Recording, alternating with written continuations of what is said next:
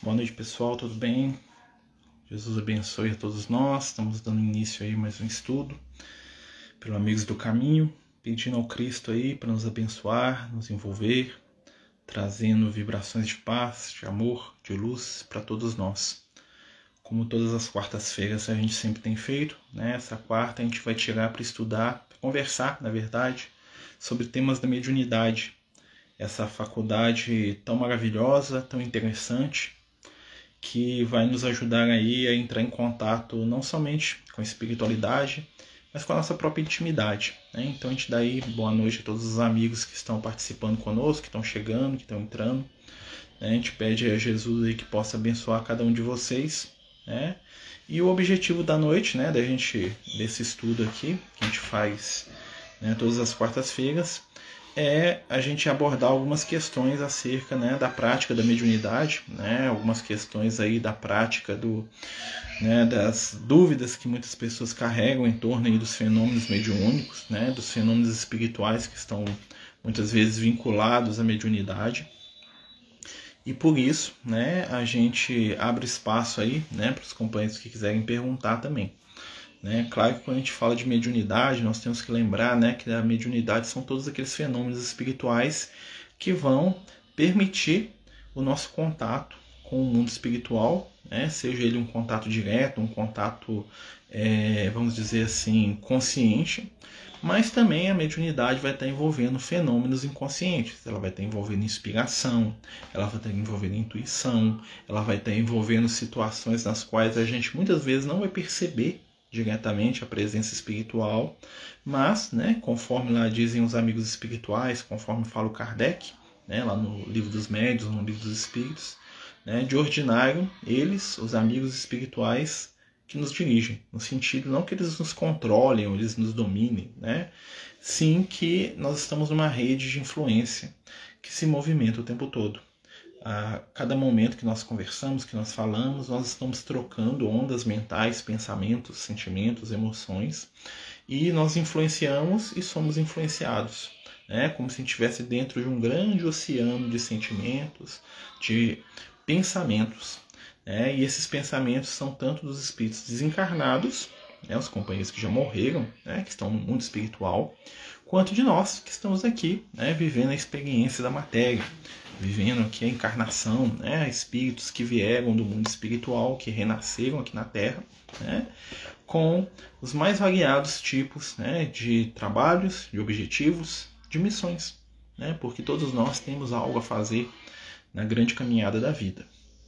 Dessa forma, né? quando a gente fala de mediunidade, né? É, a gente estava conversando hoje com o pessoal lá do grupo, né? lá do Amigos do Caminho, quem quiser participar, né? é só é, entrar em contato, né? Aqui no Instagram mesmo, né? Vocês vão encontrar a descrição lá para poder entrar no grupo, o linkzinho. E a gente estava conversando com o pessoal sobre os fenômenos de desdobramento, né? Os fenômenos é, sonambúlicos da mediunidade. Né? Muitas pessoas né, são capazes né, de se desdobrarem durante o sono, ou seja, saírem do corpo e entrarem em contato com os espíritos. Outras pessoas, né, elas vão entrar num tipo de transe, né, que é uma alteração de consciência, que nós chamamos de trans, transonambúlico. O que isso quer dizer? São aquelas pessoas que falam, que se movimentam, que às vezes fazem uma série de coisas aparentemente dormindo. Né? E isso é um tipo de mediunidade? Não diria que seja um tipo de mediunidade, mas sim que está ligado ao fenômeno mediúnico. Né? Então, o sonambulismo, né, no sentido né, é, da mediunidade, é a nossa capacidade de, mesmo estado de sono, tá? estarmos recebendo impressões e estarmos passando esse tipo de informação. Boa noite aos companheiros que estão chegando, né? Bem-vindas, amigos e amigas, né? Boa noite. Poderia falar um pouco sobre o excesso de bocejo que, te, que podemos ter em determinados lugares, ou mesmo quando em companhia de determinadas pessoas? Né? Quando você pensa em bocejo, eu lembro daquelas senhoras que faziam, que fazem benzeção, né? E que normalmente, não sei se vocês já perceberam quem foi, elas costumam bocejar muito, né? Vai abrindo boca, aquela coisa toda. O que que acontece? Nós temos um centro de força, um chakra aqui na, na região aqui da garganta, né? Que nós chamamos de chakra laríngeo. O chakra laríngeo ele é um dos sete chakras principais que nós temos. E esse chakra controla, né, não somente as questões da nossa respiração, como a questão da nossa fala. E normalmente, tá, quando nós estamos é, com uma sobrecarga de energia, ou seja, quando nós estamos com energia espiritual demais, né, essa energia tende a escapar pelo orifício mais fácil do nosso corpo. Normalmente, tá, é a região da, do chakra aqui, né, do, do laríngeo.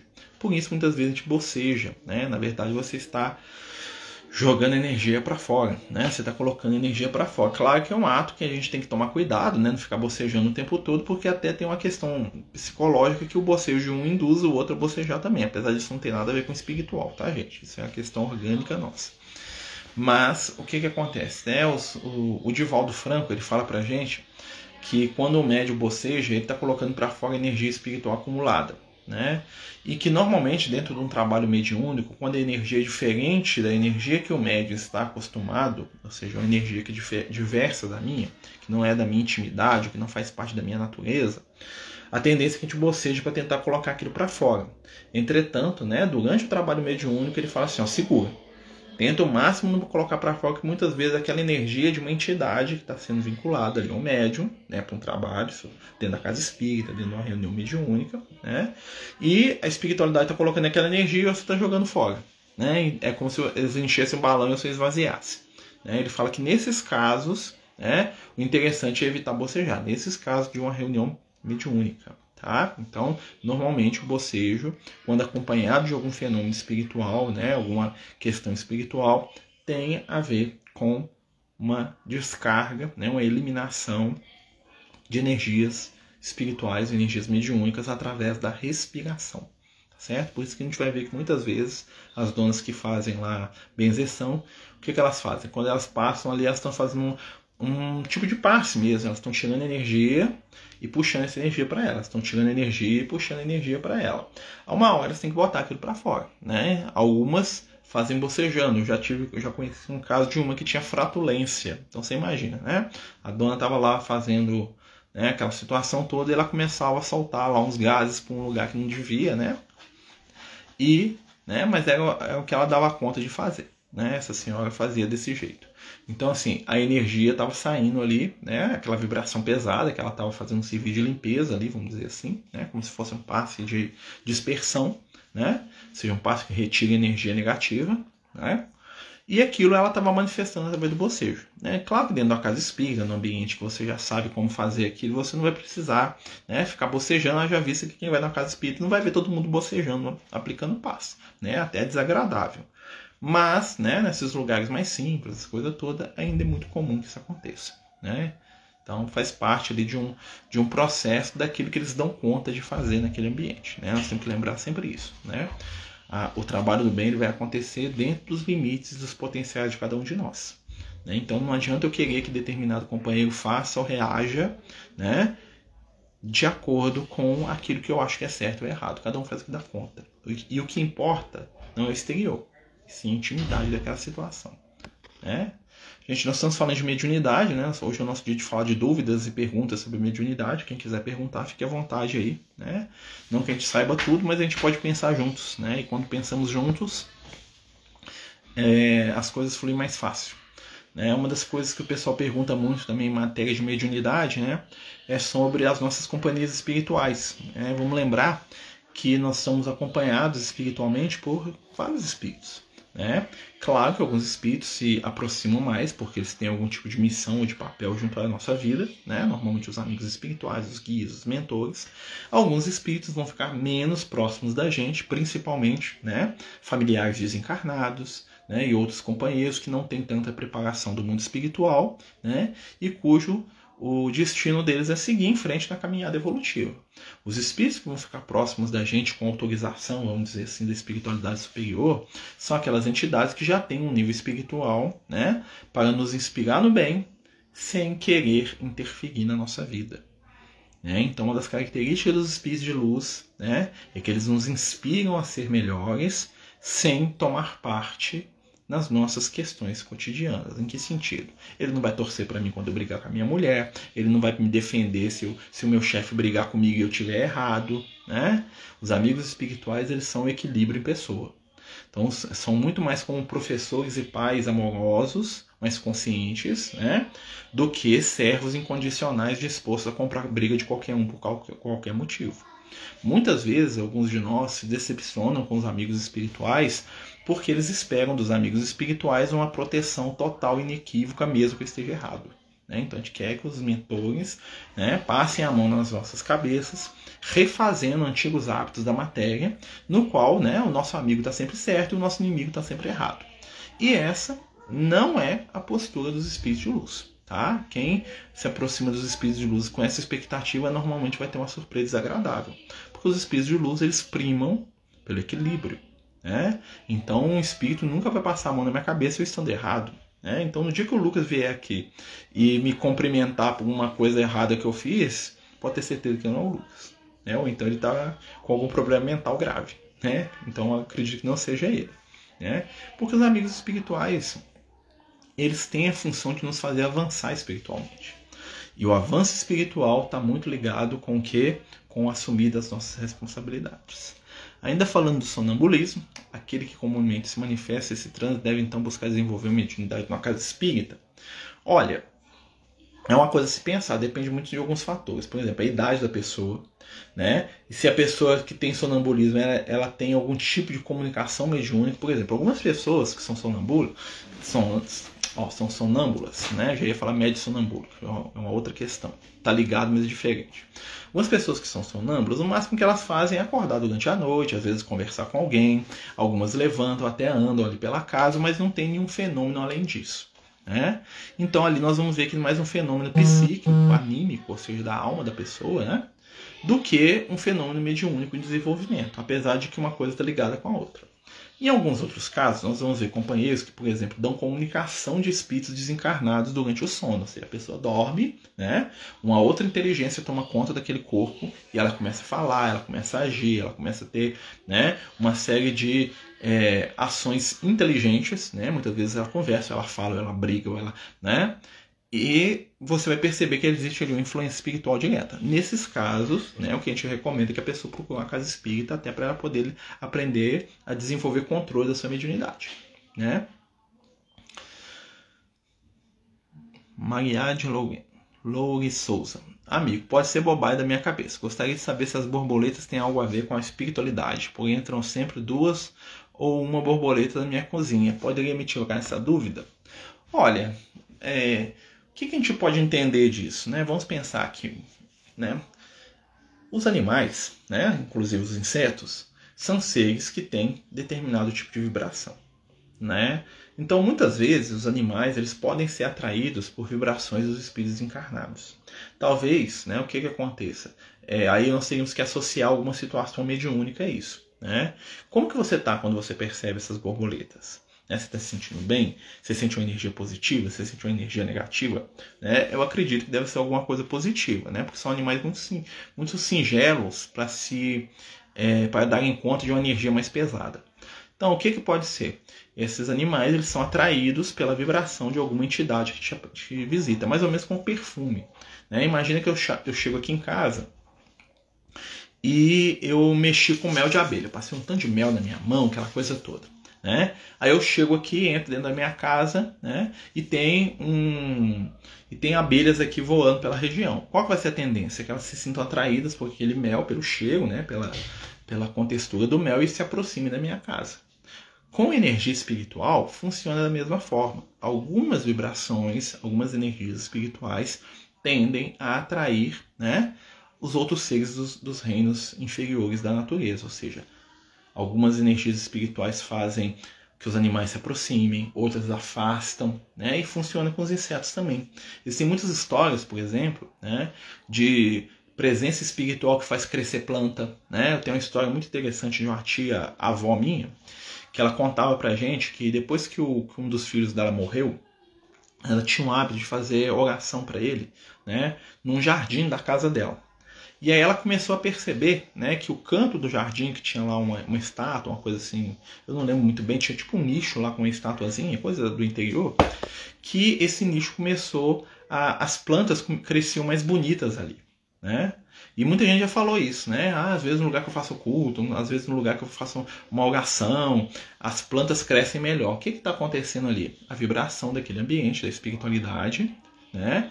favorece o crescimento das plantas. Nós vamos entender, por exemplo, aquelas lendas lá do passado, né?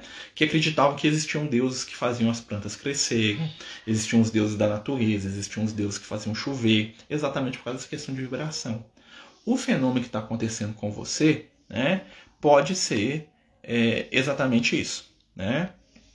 Pode ser uma percepção que você está tendo em cima né, de alguma energia espiritual e as borboletinhas estão sendo atraídas. Né? Pode ser isso sim. Tá?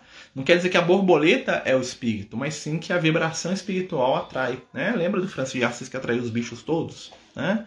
Lembra de Jesus que fazia a chuva parar, né? acalmava a tempestade? Aquilo tudo né? era fruto da vibração espiritual dele. Os próprios elementos entravam em ressonância com Jesus. É interessante isso. Né? É conhecido muitas histórias aí de seres iluminados né? que é, tinham né, a capacidade de atrair mesmo os animais, né? Tem a famosa, tem famosas histórias aí, né? Claro que depois viraram muita fábula em cima, mas que tem um fundo de verdade, sim, sobre pessoas que manipulavam animais, plantas, essas coisas todas. É questão de vibração. Né? Pode ser que algum espírito está se aproximando tenha uma vibração que seja agradável e esses seres, né? Esses seres pequenininhos, esses seres da natureza são atraídos por essa vibração. Tá? É possível sim. Falar do, durante o sono, seguir desdobramento ou sonambulismo? Aí é, é, é sonambulismo. Tá? Desdobramento, o que, que acontece? No desdobramento, o espírito sai do corpo, claro que ele fica ligado, né? tem uma, né, uma ligação ainda, mas ele sai do corpo, chama de desdobrar, né? desdobra do corpo, né? ele sai e visita alguns lugares. Quando é dentro de uma reunião mediúnica e a gente está semi-consciente, o que eu vejo lá eu consigo relatar e o meu corpo repete aqui. Por exemplo, eu estou lá, lá na, na China, né? Eu falo, ó, oh, tô vendo aqui um chinês aqui, ó, tô em Xangai, meu corpo tá repetindo, meu espírito tá lá, né? Apesar de eu estar desdobrado, ou seja, eu estou lá, né? Quando a pessoa está dormindo mesmo, estado de sono, ela acorda durante a noite, aí nós temos um sonambulismo, ou seja, a pessoa está dormindo, ela entrou né, no estado de sono completo, né? E aí nós temos um fenômeno de sonambúlico que pode, tá, é, ser um fenômeno mediúnico. Né? Igual eu falei, se a pessoa da comunicação, se apareceu em outra identidade que não é ela. Às vezes, quando a pessoa dorme, na verdade ela está falando dela mesma, né? Só que ela está tipo no estado alterado de consciência e ela não fala da maneira como ela falaria normalmente. É, existem casos de um fenômeno espírita chamado retrocognição. Nome difícil, né? Na verdade, nada mais nada menos é o seguinte: a pessoa dorme, ela entra em transe e ela volta à personalidade que ela tinha em vidas passadas. Ou seja, é a mesma pessoa, só que é como se ela tivesse é, interpretando a vida passada dela. Então, assim, imagine que eu estou aqui, eu sou o Marcelo hoje, né? E na minha última encarnação eu era o Manuel, né? Então eu durmo. Quando eu durmo, eu entro em estado alterado de consciência, o Marcelo, vamos dizer assim, fica adormecido e o Manuel aflora. E aí eu ajo, falo, penso e sinto como eu era na minha última encarnação, que eu era o Manuel tá? Não sei se era Manuel, tá? Não sei meu nome na última encarnação, não. tá bom? Mas eu estou dando esse exemplo. Então, é, é possível que aconteça o fenômeno. Isso a gente chama de fenômenos anímicos. Ou seja, são fenômenos que não são espirituais, são da nossa alma. Né? Muita gente que faz terapia de vida passada, às vezes manifesta, né? durante ali o transe, ali, aquela coisa toda, uma personalidade de vida passada. Né? Às vezes é bom, às vezes nem tanto. Né? Porque às vezes a pessoa fica presa naquela personalidade, que é uma coisa que ela já tem que superar. Né? Vamos lembrar, o nosso passado tem que ficar para trás. Né? O objetivo do passado é a gente aprender com ele, a gente crescer com ele, mas as nossas maiores respostas não estão no passado. Nossas maiores respostas estão no presente. Né? Conheço grandes companheiros que passaram a encarnação inteira preocupados com o passado e não viveram suas vidas atuais. Esperavam da espiritualidade uma resposta sobre o ontem e deixaram de viver o hoje. Né? Como diz o nosso amigo Leal, a maioria de nós, encarnados, ele faz pra gente. Né? Vivemos lamentando o passado e sonhando com o futuro, deixando de lado os conteúdos do nosso momento atual, nosso agora. Então nós temos que aprender o exercício da atenção plena. Olha, estou aqui conversando com vocês aqui, né? A minha atenção pertence aqui. O que eu fiz antes, eu fiz antes. O que eu vou fazer depois, na hora que desligar aqui, eu vou fazer. Então a minha atenção nesse momento pertence né, a essa situação. Marcelo, tenho várias letras e não consigo escrever só com um tipo. Será por quê? Isso pode ser uma questão psicológica, né? Muitas vezes a gente tem uma, tem uma alteração neurológica que faz isso, tá? Ou pode ser também alguma questão mesmo de da gente não estar tá se como se como é que a gente pode dizer? Muitas vezes a gente está numa encarnação e a gente rejeita a nossa encarnação atual. Né? Então o que, que acontece? Eu estou aqui, eu sou o Marcelo, mas lá no fundo eu não queria ser o Marcelo. Eu queria ser o rei da Dinamarca, que eu era há 10 anos, 10 encarnações atrás. Porque quando eu era o rei da Dinamarca, eu era bonito, eu era inteligente, eu era poderoso, todo mundo ajoelhava no meu pé. Hoje eu sou o Marcelo, eu carrego caixa, ninguém me obedece, eu não mando em ninguém, eu sou um, um, um belo de um desconhecido né? Aí aparentemente eu tô dando, eu, eu, lido bem com isso, porque eu não lembro do rei da Dinamarca, mas lá no meu coração, lá no meu íntimo, eu fico com saudade daquela vida. E aí, né, eu tenho uma dificuldade extrema de aceitar a minha atual existência, porque eu acho que tá errado, eu acho que não devia estar tá aqui, eu acho que eu não devia estar tá fazendo nada aqui, né? E aí eu começo a me localizar mentalmente no passado, mesmo que de maneira inconsciente. E aí o que, que acontece? Né? Ao invés de eu viver essa experiência atual, eu fico inconscientemente recuperando situações do meu passado. Pode ser a letra, pode ser uma mania, pode ser uma mania, é, uma realização de caráter, ou seja, eu posso ser uma eu posso começar a ficar arrogante, eu posso começar a querer dar ordem nos outros, né? Então, muitas vezes, é, grande parte das nossas dificuldades atuais passa pela nossa não aceitação de que o passado passou, né? E que o presente é agora. Né? Então, por isso que muitas vezes as pessoas não têm lembrança de vida passada. Se só na base da intuição já fica meio preso, imagina se a pessoa lembrasse tudo. A nossa tendência é se ficar mentalmente na vida passada que já acabou. Né? Como muitos espíritos ficam às vezes séculos perdidos lá nas regiões inferiores, né? Dentro de quadros mentais ali, né? Eles criam um mundo paralelo lá com a mente deles, eles ficam lá dentro revivendo aquelas situações revivendo, revivendo, revivendo, revivendo. Porque eles acham que aquele é o melhor momento deles, ficam presos. Né? E o nosso melhor momento espiritual não foi mil anos atrás, não, é agora. Né? O nosso melhor momento espiritual é hoje. Hoje é o dia que nós estamos evoluídos na nossa caminhada. Né? Nunca tivemos tão evoluído quanto hoje. Tá? Então tem que pensar nisso. Marcelo, por que acordo sempre às três da manhã, dependendo do horário que vou dormir? teríamos que analisar também o que, que acontece com você. Pode ser um fenômeno de único? Pode. Né? Pode ser um condicionamento, né? Tem que ver se se condicionou a isso, né? Por exemplo, eu acordo todo dia mais ou menos no mesmo horário também, né? Meu, meu relógio desperta ali 5h20, 5h15, né? Normalmente 4h40 eu, já, já acordo. Por quê? Porque eu, sou acostumado, eu era acostumado a ir trabalhar 4h40 né? Com esse negócio da pandemia, como a minha mulher tá me levando de carro, o que, que acontece? Eu acordo um pouquinho mais tarde, eu acordo 5 e 20 porque né, de carro é mais rápido. Mas eu já tenho um condicionamento mental para me acordar nesse horário, né? Que é aquela coisa, disciplina se traduz em espontaneidade. Ou seja, tudo que se repete se torna espontâneo. Pode ser um fenômeno mediúnico? Pode, mas a gente tem que ver o seguinte: isso é acompanhado de alguma percepção? Você vê alguma coisa? Você sente alguma coisa quando você acorda? Ou simplesmente você acorda? Você acorda com o mesmo estado de humor? Ou você acorda com estados de humor diferentes? Né? Tem alguma coisa que você sonha antes? Então são vários fatores que são interessantes para a gente poder analisar melhor se é um fenômeno espiritual ou se é um fenômeno, é, vamos dizer assim, né, do nosso orgânico mesmo. Né? Muitos fenômenos que acontecem com a gente são orgânicos. Tá? Então a gente tem que, né, como diria o Kardec, ter esse bom senso para separar situações. Melancolia e tristeza que não tem causa nessa experiência, nessa existência, pode ter a ver com vidas passadas? Pode ter dois, dois motivos, Jaci, meu amigo. Né? Primeiro, boa noite, né? Bem-vindo aí. Jaci sempre aí nos ajudando aí com a sua presença amorosa e amiga. Pode ser duas coisas. Pode ser lembrança de vida passada, né? Ou você está revivendo alguma coisa do seu passado. E pode ser mediunidade. Pode ser que tenha alguma melancolia, você pode estar sentindo de alguma entidade desencarnada, né? Muitas emoções que nós temos, né? Principalmente aquelas que são um pouco fora da nossa, do nosso comum, podem ser influência espiritual. Ou seja, passa um espírito melancólico aqui perto, eu fico melancólico por causa dele. Nem, ele nem me percebeu, mas ele está perto aqui de mim, a vibração dele me impacta. Né? Então, se tiver um monte de gente feliz do meu lado, né? E eu estiver numa onda boa, eu vou ficar feliz também.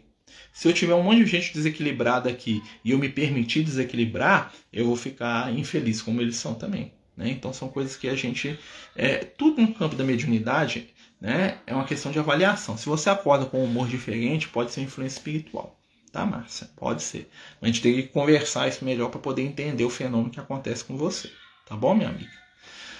Né, mas o que acontece? Os nossos sentimentos, né, os nossos, aquilo que a gente sente, aquilo que nos envolve, muitas vezes né, são reflexo de dois fatores né? a nossa intimidade e um, vamos dizer assim, um, um gatilho externo.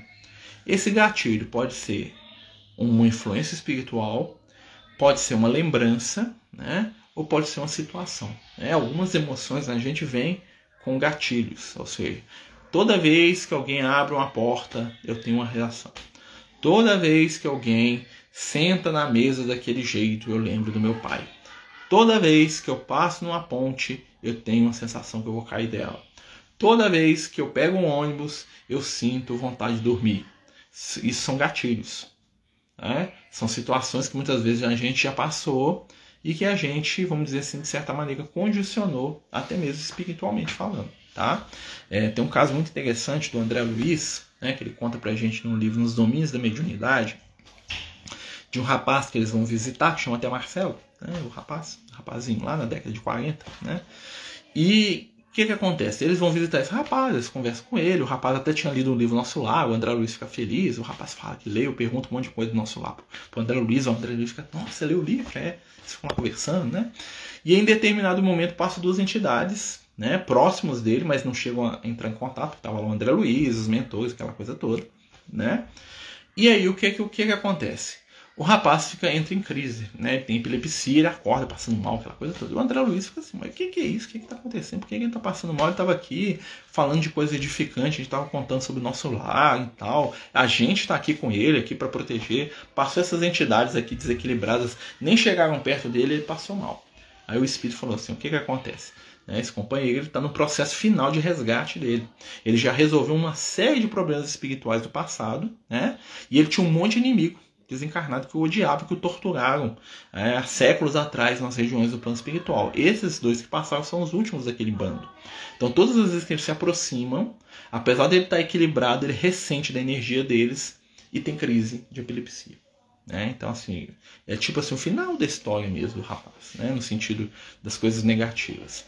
Então eles foram lá, conversaram com o rapaz, né? Deram um passe nele, tiraram ele do corpo de novo. O rapaz, é, falhei. O André disse, não, que isso, né? E foi assim que a coisa aconteceu. Então é uma coisa que está introjetada no íntimo dele. Como se livrar disso? Cultivando o amor pela vida, né? A Marta está falando isso, como se livrar né, da, do apego ao passado. Né? A, a, aprendendo a ver o belo e o bom que nos envolve, né? Nós estamos encarnados no melhor momento da história da humanidade, gente. Né? Eu digo isso para vocês, nós estamos no melhor momento da história da humanidade, nós estamos vivendo a grande virada espiritual do mundo regenerado. Oportunidade igual essa que nós estamos tendo hoje aqui no século XXI, só quem reencarnou lá na época de Jesus, lá em Nazaré. Nós estamos, é o mesmo nível de oportunidade. Você imagina, você reencarna lá em Nazaré, do lado da casa da mulher chamada Maria, que tem um menino chamado Jesus. Você tá lá, ó. vai chamar o menino para brincar com você, vai crescer do lado dele oportunidade que nós temos hoje né, é no mesmo nível de estar encarnado na época de Jesus. Nós estamos vivendo um momento de transformação espiritual muito grande. É o momento da gente reconstruir valores. E um dos valores que nós temos que reconstruir é que o mundo é bom. O mundo é bom, o mundo é belo. Né? O mundo é uma criação das mãos misericordiosas de Jesus. A terra não foi feita para ser um mundo de sofrimento, muito pelo contrário. Né? As belezas do nosso mundo são fantásticas. Então nós estamos aqui, né? a nossa grande missão é despertar né? o nosso potencial divino para que a gente comece né? a reconstruir o nosso mundo. Né? Nós vamos ser espíritos que no futuro vamos limpar os mares, vamos tra trazer de volta as espécies que foram extintas, né? Através dos poderes da ciência, nós vamos reflorestar o mundo, nós vamos criar uma sociedade onde o equilíbrio, onde o amor, onde a luz vão existir, né? Então muitos de nós, né, carregam um sentimento muito grande de fuga do plano físico. Nós queria, queria morrer, queria para o mundo espiritual, né? Por quê? Porque na verdade o mundo de um plano físico é o lugar onde nós vamos ter as nossas provas. E a gente quer fugir das nossas provas, porque elas são difíceis. Né? Mas a maioria de nós que quer fugir daqui do plano físico, quer voltar para o mundo espiritual, né? se fizer isso, vai voltar para regiões inferiores, para ambientes muito mais desequilibrados do que aqui. Né? Na verdade, os espíritos desencarnados, a gente sabe que todo espírito equilibrado que pode está querendo reencarnar agora. Tem uma fila de espera lá no mundo espiritual. E hoje nós estamos tendo a grande oportunidade de reconstruir o nosso destino alicerçados ali nos conceitos iluminados de Jesus, transformando a nossa caminhada e transformando o nosso mundo à volta. Por isso é urgente, urgente, a gente modificar o nosso pensamento. O mundo é bom, o mundo é belo, o mundo é iluminado e, acima de tudo, o mundo é o reflexo do que nós somos. Vamos nos iluminar e o mundo vai se iluminar. Ah, porque existe isso, existe aquele gente, o mal só tem poder porque o mal tem uma propaganda muito boa. Nós temos que começar a fazer propaganda do bem. Tem pessoas agora fazendo bem, tem pessoas fazendo caridade. Vou falar para vocês uma coisa, né? Eu estou na da doutrina espírita tem 20 anos. A gente faz trabalho com assistência social desde mais de 15. Bem mais, quase uns 18 anos que eu estou na assistência social. Gente, nunca faltou comida. Né? Sempre foi em cima da risca. Aquele negócio, chegou em cima da hora mas as pessoas ajudam. Existem muitas pessoas boas que ajudam. Né? Existem muitas pessoas, e quando nós estamos conversando aqui, tem muita gente fazendo bem. Ah, mas o outro faz isso, faz aquilo, não importa o que o outro faz. O nosso compromisso é com Jesus, é com Cristo. O mal, ele só vai desaparecer no momento que o bem ocupar espaço. O bem não pode perder tempo brigando com o mal. O bem tem que ocupar espaço não só exteriormente falando, mas na nossa intimidade. Né? Quer vencer um, um, vício, quer vencer alguma coisa negativa que você carrega, ocupe espaço na sua vida com o bem. Quer vencer um vício, quer deixar de, de, de ser cultuador do sexo, quer deixar a pornografia de lado, quer deixar a maledicência, quer deixar o vício, o cigarro, a bebida, quer deixar qualquer tipo de vício de lado, cultive o bem nesse espaço. Tudo da nossa. Tem uma frase da física que diz que a, o, a natureza odeia o vácuo. Né? Ou seja, onde tem vácuo, a natureza corre para preencher o espaço. Não é isso? Né? Pelo menos nos planetas. Né? No espaço também funciona acima de um jeito diferente. Na nossa vida é a mesma coisa. A natureza odeia vácuo. O espaço que nós temos vazio, se não for utilizado por bem, vai ser utilizado por mal, porque o mal é sempre passivo. Em que sentido? O mal, normalmente, ele acontece né, por inatividade nossa. Eu deixar de fazer alguma coisa no bem, eu estou contribuindo para o mal. O bem é sempre fruto de uma ação de construção passiva, ó, ativa, desculpe. Né? O bem é sempre uma ação de construção ativa. Né? Então bem fala assim: vou lá fazer caridade, vou lá visitar aquela pessoa, vou tirar da minha conta e vou ajudar aquela pessoa que está precisando, vou lá levar um guarda-roupa na casa do fulano. O bem é sempre ativo, prestem atenção. O bem, fazer o bem envolve atividade. Fazer o mal envolve simplesmente cruzar os braços. Né? E quando a gente fala cruzar os braços, não quer dizer que eu vou sair de gladiando com o mal, não. Tem que perder tempo com o mal, não. O mal não merece comentário. Ah, o fulano de tal deixou de fazer, eu fiz. Não importa. Eu tenho que fazer o bem, porque enquanto eu tô lá brigando com quem tá fazendo o mal, eu tô deixando de fazer o bem. Eu tô entrando no campo de batalha do mal. E o Cristo, ele não perdia tempo com o fermento dos fariseus, ou seja, ele ensinar quem queria aprender.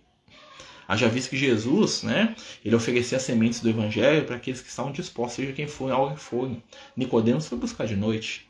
Né? A mulher tocou nas vestes de Jesus. A Canané gritou com Jesus no meio da rua pedindo a cura para a filha dela, mesmo ela sendo estrangeira. Né? O cego pediu para ver. O rapaz na cruz não desdenhou o Cristo e chamou: Mestre, lembra de mim no teu reino.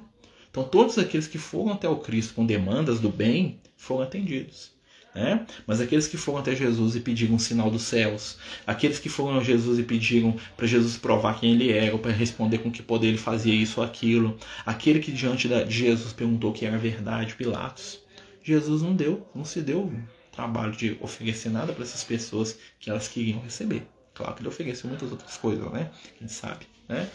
Mas, né? O bem é ativo. A mediunidade é um fenômeno ativo pensa muito, de maneira muito enganada, que acha que nós devemos escravizar à vontade dos espíritos. Não. Os espíritos precisam de companheiros de trabalho. Eles precisam de mãos que se movimentem. Né? Eles precisam de ajuda aqui. Ó. Nós somos as mãos, nós somos uma parte prática da coisa. Né? A, a Edner, minha esposa, sempre brinca com isso. Eu sou mãos. Né? Por que, que ela fala isso? Porque o negócio dela é pegar na massa. É fazer. Precisou carregar o negócio, vai ser com ela. Né? E nisso ela está mil anos na minha frente, evolutivamente falando sabe? Então, assim, é isso que vai mudar o mundo. Viu, meus amigos? Quando eu falo isso, eu tô falando isso pra... não é só para Marta, não. Nós temos que amar essa experiência reencarnatória. Gente, os espíritos, quando você chega no mundo espiritual, eu já vi isso. Quando você chega no mundo espiritual e fala que você viveu no Brasil, que você conheceu a doutrina espírita, conheceu as verdades espirituais, os espíritos falam assim, que? Você sabia tudo que existia aqui, você tem encarnar? Meu Deus, você tem uma vantagem muito grande, você fez... O que, que você fez no plano físico, meu filho? Você sabe um monte de coisa, você estava lá encarnado com consciência espiritual. Isso é para poucos. Para poucos. Nós temos a certeza da imortalidade. Gente, isso aqui tudo, ó, é passageiro. Essa casa aqui, ó, ame minha casa tá? Isso aqui é feito para acabar. Isso aqui é feito para acabar, ó. Tá? Né? Meu corpinho já tá ficando velho, tá lembrando outro dia novinho, né? Saudade quando era menino, né? Daqui a pouco você é um velho, né? Daqui a pouco fica tudo branco. Não tem problema não, já ficou branco várias vezes em outras encarnações, né? E assim, o que importa é o que tá aqui dentro. Daqui a pouco nós vamos encontrar com a própria consciência do lado de lá e nós vamos levar apenas aquilo que a gente tem no coração.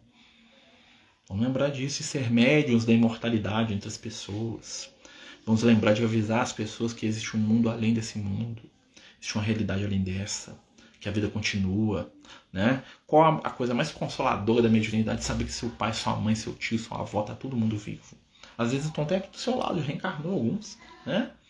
Muitos dos quais nós amamos já estão reencarnados. Outros a gente vai encontrar eles no mundo espiritual, estejam eles bem ou mal. Se estiverem bem, vai ser ótimo, nós vamos abraçar, nós vamos encontrar. Se estiverem mal, nós vamos ajudar a tirar eles daquela situação.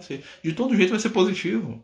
Né? Porque não existe alegria maior das, das regiões espirituais do que resgatar aqueles que estão nas trevas. Né? E se a gente estiver mal, a gente vai ser resgatado, porque tem lá em cima alguém que gosta da gente. É verdade, tem muita gente que gosta de mim lá, eu posso, né? Claro que eu vou tentar fazer o mínimo, mínimo de bobagem possível, né? Pra facilitar pra eles, né? Imagina o Lucas lá, aqueles pântanos lá pra me tirar lá, não, Marcelo, tirar você do pântano aqui, né? Dá trabalho pra quem te ama, né? Mas assim, vamos pelo menos, né? Pelo menos ficar na beira do pântano ali, já tá bom ali, já sento ali na, na pedrinha ali e falo, ó, Lucas, tô aqui, né? né? Não tô tão iluminado assim que eu, do jeito que eu imaginava, mas me ajuda aí, nós, né? Vamos recomeçar esse negócio. Isso existe amor. Né? Os espíritos estão à nossa, à nossa volta. E os amigos espirituais nos aceitam do jeito que nós somos.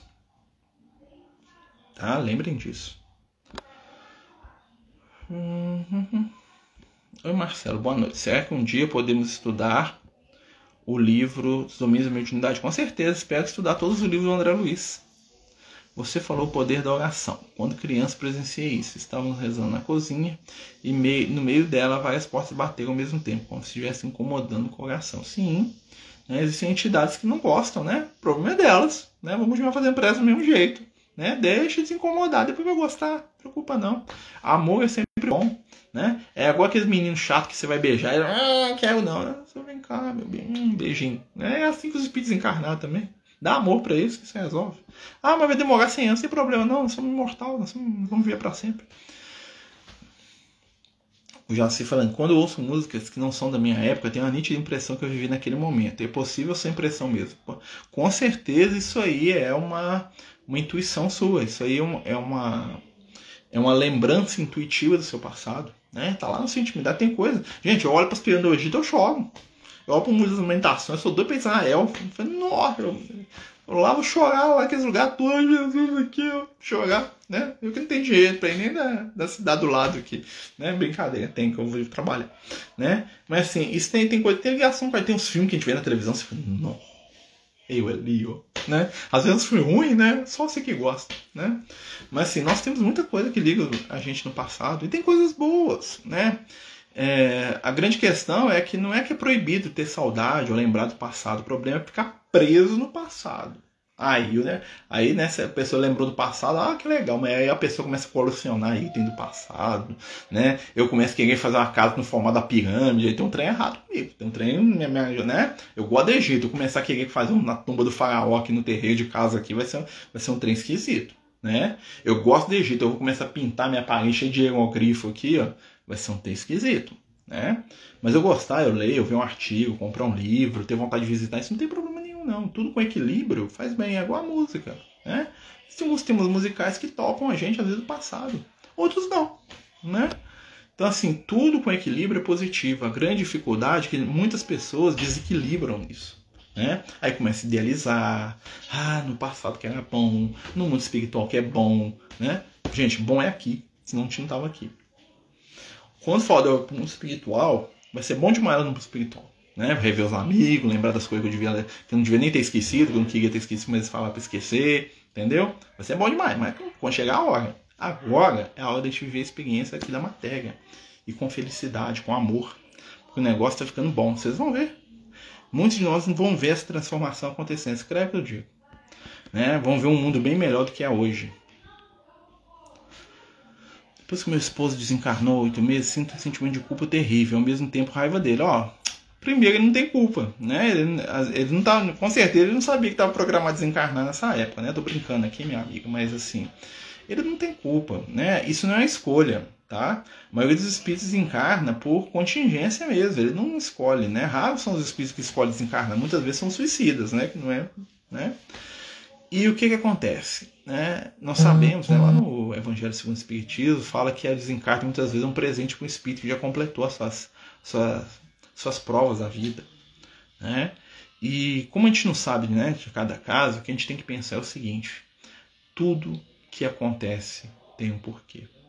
E esse porquê é para o nosso bem. Né? A saudade, né? Quem não perdeu um ente querido, eu já perdi. Né? Então eu sei como é que é. Então a saudade, o amor, elas não acabam. Né? Mas é aquela coisa, na nossa vida, tudo é o espaço que a gente dá a saudade, o amor e as boas lembranças, elas vão perder espaço se a gente começar a acumular amargura, tristeza e revolta no nosso coração. À medida que eu acumulo né, o nosso espaço como um HD. Né? Hoje eu estava lá com as meninas tentando arrumar o Playstation lá que está lotado de coisa no HD. Né? Você tira um negócio, coloca outro. Nossa intimidade é assim. Se eu encher minha intimidade de tristeza, de raiva, de revolta, não vai sobrar espaço para as boas lembranças. Então, ao invés, de, ao invés de eu preocupar de tirar a revolta e os sentimentos ruins, eu tenho que começar a encher minha intimidade com boas lembranças, com alegria. Cultivar isso vai ajudar a gente a vencer as provas. Foi uma coisa que eu fiz quando meu pai morreu. Né, com a ajuda do Lucas, é claro, né, e dos amigos espirituais.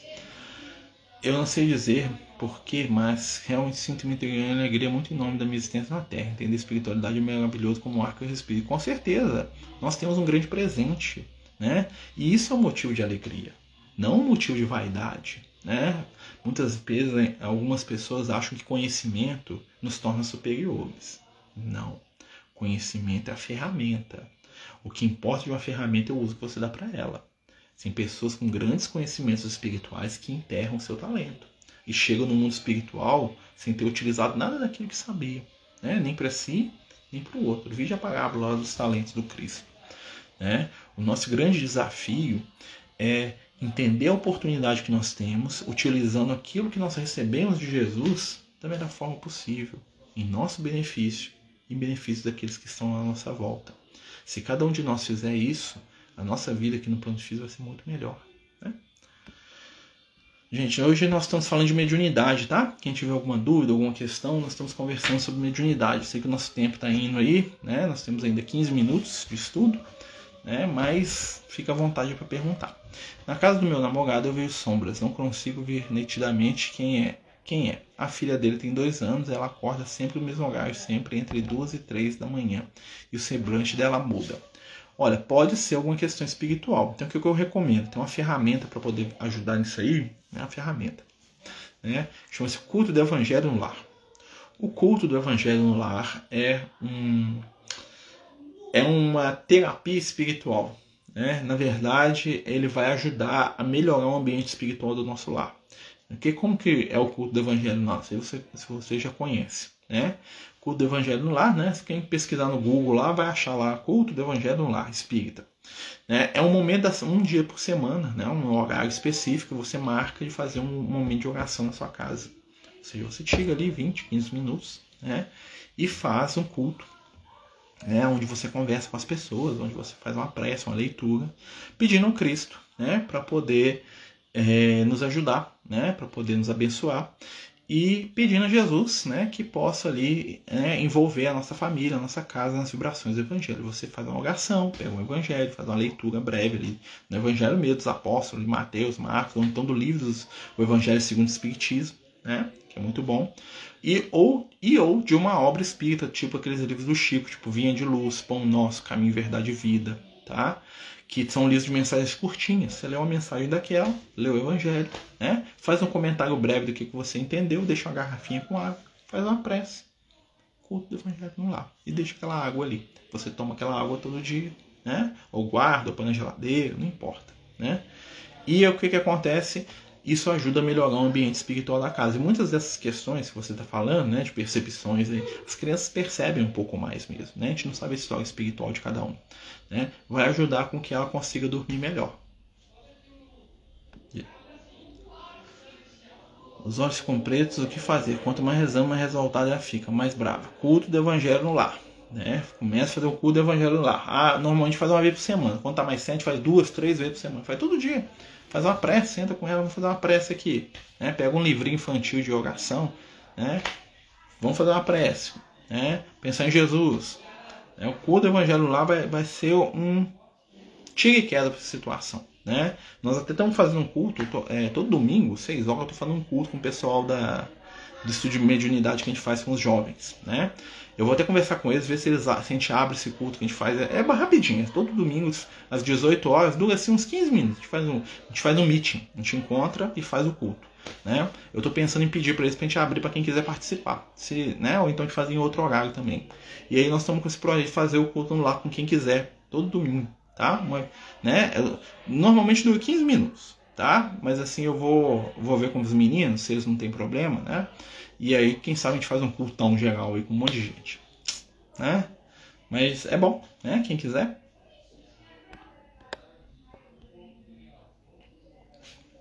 Em relação às lembranças inconscientes de vida passada, quando vemos em filme, imagem, tenho muita tristeza com tudo que se relaciona ao período de escravidão. Não consigo ler livros, ver filmes. Fico muito triste. O que fazer para melhorar? Primeiro, tentar compreender. Né? Lembrar que aquele era um período onde as pessoas eram mais primitivas, onde as pessoas não sabiam o que faziam. Vamos lembrar as palavras do Cristo, né? Pai, perdoa-os porque não sabem o que fazem. Quando Jesus fala isso lá do alto da cruz, né, Jesus está dando para a gente uma ferramenta muito interessante para lidar com as nossas mágoas. Quem fere, quem erra, quem agride o outro, em verdade, não sabe o que faz. Os espíritos iluminados tratam né, os criminosos, os bandidos, as pessoas ruins como doentes, porque isso é um estado patológico aos olhos dele. O mal é patologia, é desequilíbrio, é doença que merece tratamento.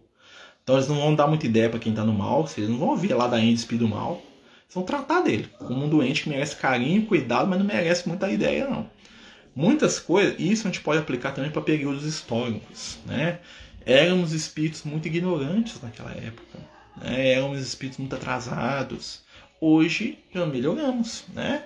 Hoje a escravidão, né, apesar de que tem gente aí com um monte de preconceitos, né, que a gente sabe que tem, né, já existe quase com um consenso, consenso planetário que isso é uma coisa errada. Olha que vitória para a humanidade, né?